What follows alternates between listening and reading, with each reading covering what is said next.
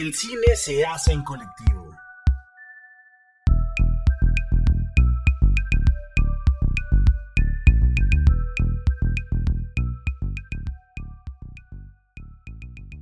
Hola, ¿qué tal? Qué gusto que estés de nuevo con nosotros. Esta es una edición especial del Cine se hace en colectivo. Este podcast trata de un crossover de dos capítulos que haremos con Está de la Verde. Esta es una colaboración entre el cine colectivo y Ecolíder. Ecolíder es un grupo de jóvenes que están dedicados a temas ambientales y de protección de, la ecología. Y que hicimos este podcast, eh, también estamos dentro de su podcast que se llama Está de la Verde para que los, lo escuchen. Y bueno, en la dinámica para temas de Susana a distancia hicimos una videollamada entre Fato, Natalie, Sandy y el buen Tobías y también tenemos unas intervenciones de Fabi con información muy oportuna. Eh, quédense pendientes al final del programa donde pasaremos también información de contacto. Y muchas gracias por estar aquí.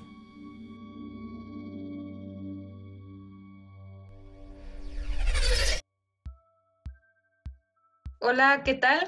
Estamos en un episodio muy especial hoy de El cine se hace en colectivo. Tuvimos la fortuna de colaborar con otro podcast que se llama Esta de la Verde. Me presento, yo soy Fato, y en esta ocasión nos acompaña Tobías Ballesteros. También están mis compañeras Sandra. Hola, ¿qué tal? Yo soy Sandra Camarena. Ya nos conocimos en el podcast Estale la Verde. Y Natalie Valle. Hola, ¿qué tal? Soy Natalie.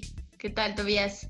Muchas gracias por invitarnos, estamos muy emocionados. Bueno, en representación de mis compañeras, pero la estarán oyendo en un futurito a ellas también. Excelente. Ya después nos reuniremos todos como antes. Ojalá, ha pactado. Muy bien, oigan, pues estamos aquí para hablar de cine. Queremos saber en esta de la verde cómo, pues qué películas les gusta, cuáles son sus películas favoritas. Te voy a ser sincero, cuando estábamos platicando de que sí queremos participar con ustedes, pero no somos muy cinéfilos ni muy conocedores del tema dijimos, bueno, está chido hablar de esto. En lo personal, a mí me gustan mucho las películas eh, de ciencia ficción, sobre todo las de ciencia ficción que te hacen sentir que no es ficción. No sé si me expliqué, pero por ejemplo, que es super ficción. Interstellar me gusta mucho por la forma en que hablan de ciencia o mucha física, mucha ingeniería a mí por lo menos me hace sentir que es posible. Y a ver, bueno, con este tema que estamos de, de la contingencia, ¿ustedes recuerdan cuándo fue la última vez que fueron al cine? Creo que um, fue en algún cine de Guanajuato, de esos cineclub o cine La Mina, uno de esos dos porque realmente al cine comercial creo que no. Ah, no es cierto, sí ya me acordé. Fui a ver la de Parásitos, no sé si ya la vieron. Sí, eso iba a decir, esa fue la última que vimos en el cine, todos. Sí, también la mía. Fíjense que no soy mucho de ir, ir al cine, porque pobre, pero soy mucho de películas en, la, en la compu.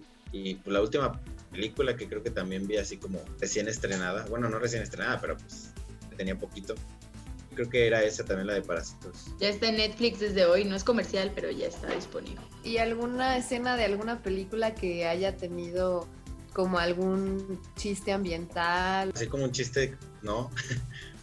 pero hay, una película se llama Tierra Prometida con Matt Damon. Si, si lo ubican. Ella fue, fue la primera, ya, ya estaban dentro de este ámbito de, de los colectivos de medio ambiente y todo. Yo la verdad lo veía mucho como sí, todos somos amigos, somos verdes, shalala.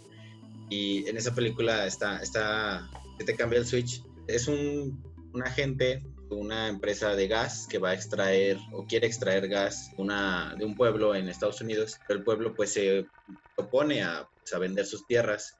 se supone que va a convencerlos. Entre ese pueblo hay, hay un ecologista eh, bueno, hay dos, este, que se oponen a ello, es decir, spoiler alert. En, la, en el momento más dramático, esos dos ambientalistas eran contratados por la misma empresa para poner en el foco de los medios de comunicación que ya había participando gente ahí de, medio ambiente para que uno real no se, no se metiera. Y es cuando le cambia la, el chip a, Matt Damon, este, le cambia el chip de que, lo que estaba haciendo pues, no está bien y, y, ahora se pone del otro lado. Entonces, eso fue como de que, o sea, eso, eso sí puede pasar, o sea, eso sí pueden hacer las empresas y no, no creí que fueran tan, tan bizarras en hacer algo así. Qué padre, porque pues sí es como un ejemplo de que sí puedes cambiar de perspectiva, ¿no? Incluso si no eres una empresa, si eres un humano cualquiera, pues también puedes cambiar de perspectiva. Y te das, el, la- te das cuenta del poder que tienen las empresas, así que de manipular, lamentablemente. Es que no, no todas las películas de medio ambiente son documentales de naturaleza y todo eso, sino que también tiene un juego importante la industria. Sí, creo que hay, hay películas que hablan de medio ambiente que contaminan más, ¿no? Así, contaminan muchísimo y el mensaje es súper espiritual y súper de que cuida tu planeta y todo y 3 millones de pesos en utilería reci- no reciclable. Bueno que ustedes ya nos dijeron que reciclan desechables y ahí comen todos juntos, entonces, por ustedes. Es la intención, es la intención, hay que, que se ha- hagan cambios en la industria. Cada vez son más, cada vez son más las personas que están involucrando en sus, en sus proyectos estas prácticas ecológicas de reducir la basura. Simplemente el reducir la basura ya estás aportando muchísimo al planeta. Oigan, nuestra compañera Fabi de Está de la Verde nos va a compartir una información muy valiosa. En la película El día después de mañana, sin duda, uno de los protagonistas principales de este filme es el cambio climático. Esta película, que se estrenó en 2004, relata una serie de desastres naturales, tal vez de una forma muy caótica y exagerada para el tiempo que pasó, pero si lo trasladamos a 2020, pues es una realidad que nos ha llegado. No les vengo a platicar de qué es lo que trata la película, sino el dato curioso de esta película que encontré, y es que se dice que para reducir las emisiones de CO2 utilizadas tanto en el transporte como en la maquinaria, se decidió hacer una reforestación.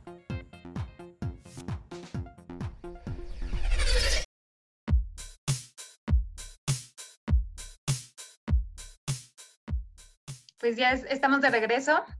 Muchísimas gracias, Fabi. Y bueno, justo estamos platicando de películas que tengan pues alguna intención con el medio ambiente, ¿no? Que quieran, como había dicho Tobias, pues eh, generar conciencia acerca de, de este tema o que abarquen temas de, de ecología.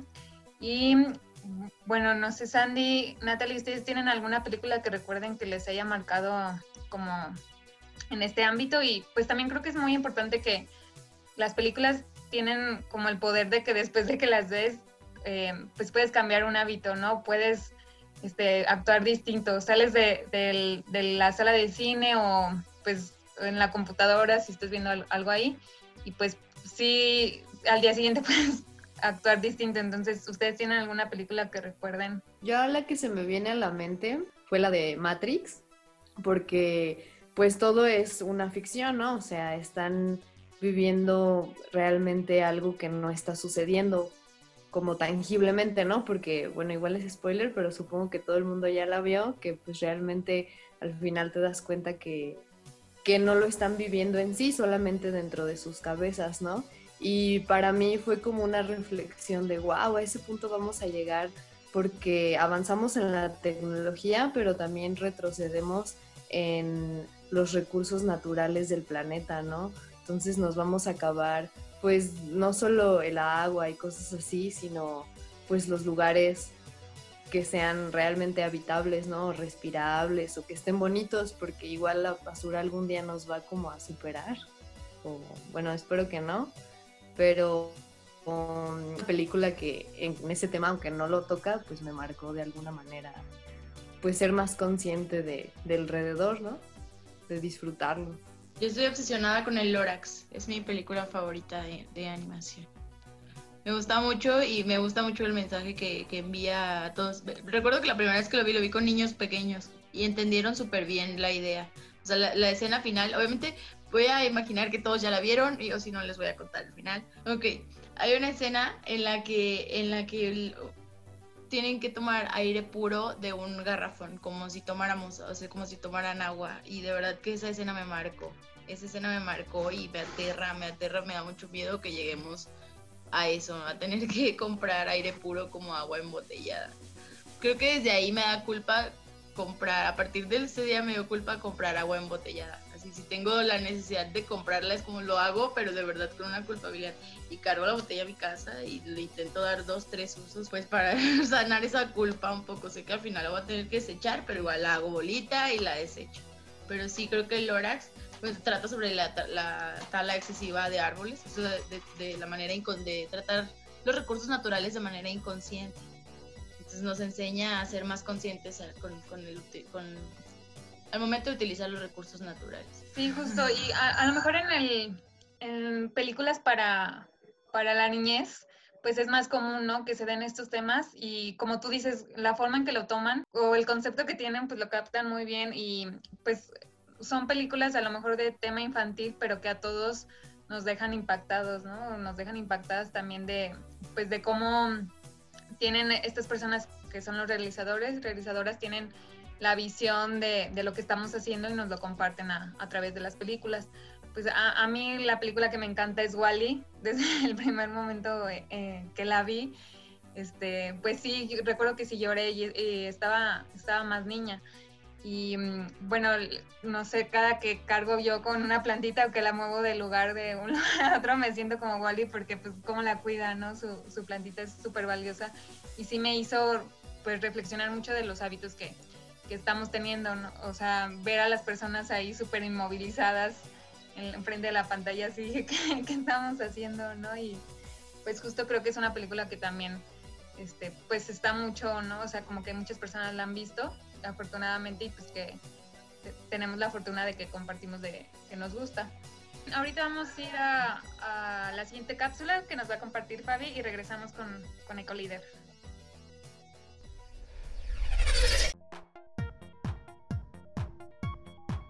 ¿Qué le pasó a las abejas? Es el documental que exhibe los privilegios que empresas transnacionales como Monsanto tienen para seguir operando a pesar de los daños al medio ambiente y a la salud de sus consumidores. Sus realizadores durante 36 meses documentaron los daños a la tierra maya y el deceso de miles de especies de abejas y otros polinizadores que van desde insectos hasta murciélagos y todas estas especies se vieron afectadas principalmente por la implementación de agrotóxicos. Decía el realizador de este documental que el sector rural es una parte importante en la producción de alimentos, ya que si interrumpimos su ciclo, su vivienda, su cultura, su territorio, al final de cuentas quienes tenemos el privilegio de ir a un supermercado para comprar nuestros alimentos, la cadena estaría rota.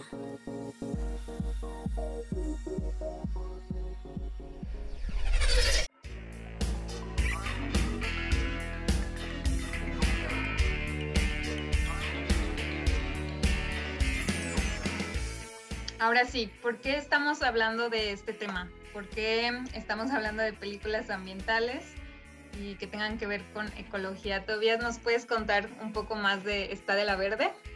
Está de la Verde es un, podcast que nació el, año pasado. Bueno, la idea nació el año pasado, parte del colectivo de Colíder, eh, específicamente aquí en León.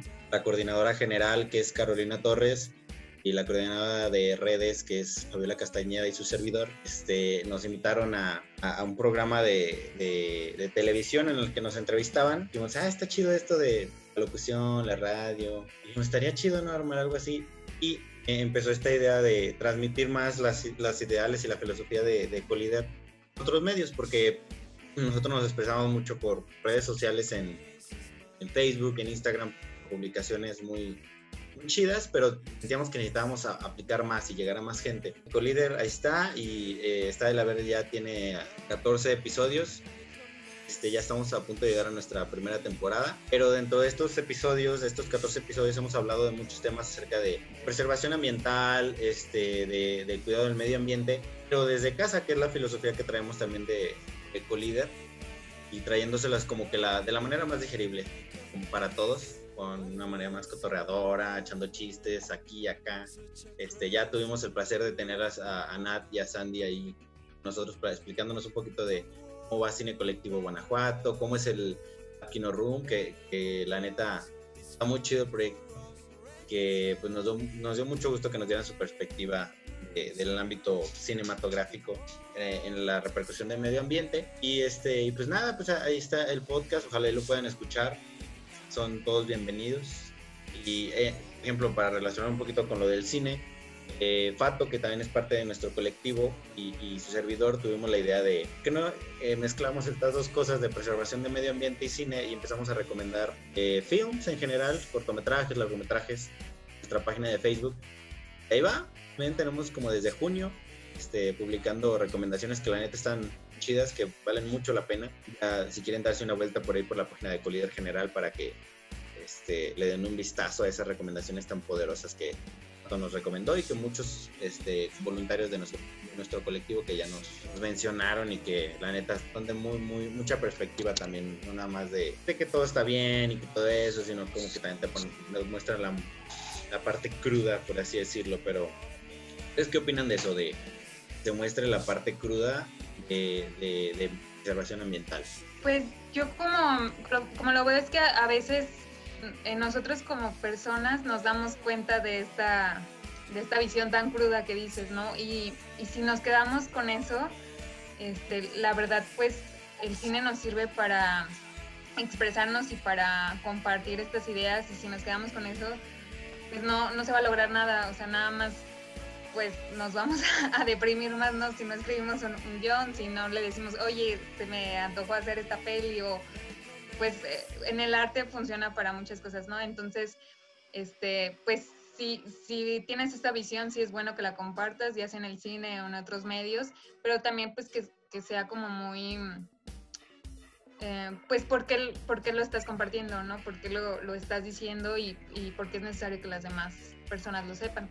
Este, vamos a ir ahorita a una última cápsula con, con Fabi y regresamos.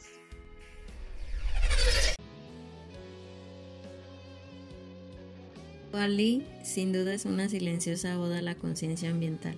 Y es que esta película nos ubica en un futuro donde los humanos hemos tenido que huir de la Tierra debido a los millones de toneladas de residuos que se han generado en las ciudades, la ausencia de la naturaleza y pues esta película es un bonito filme de animación que nos habla del impacto que tiene el modo de vida humana sobre la Tierra. Sin duda, este tipo de películas, aunque sean de animación, nos pone un poquito a pensar en cuanto a nuestros hábitos de consumismo y que pequeñas acciones como reusar y reciclar pueden hacer la diferencia en un futuro.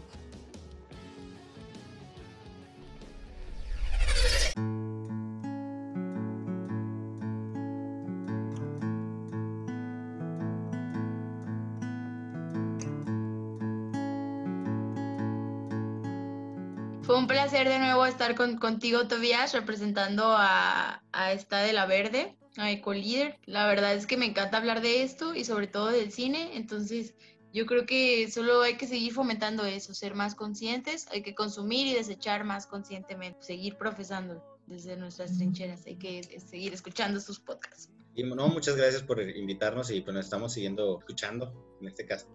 Eh, en, los siguientes episodios. Sí, vamos a seguir con el tema en los siguientes capítulos. Muchísimas gracias.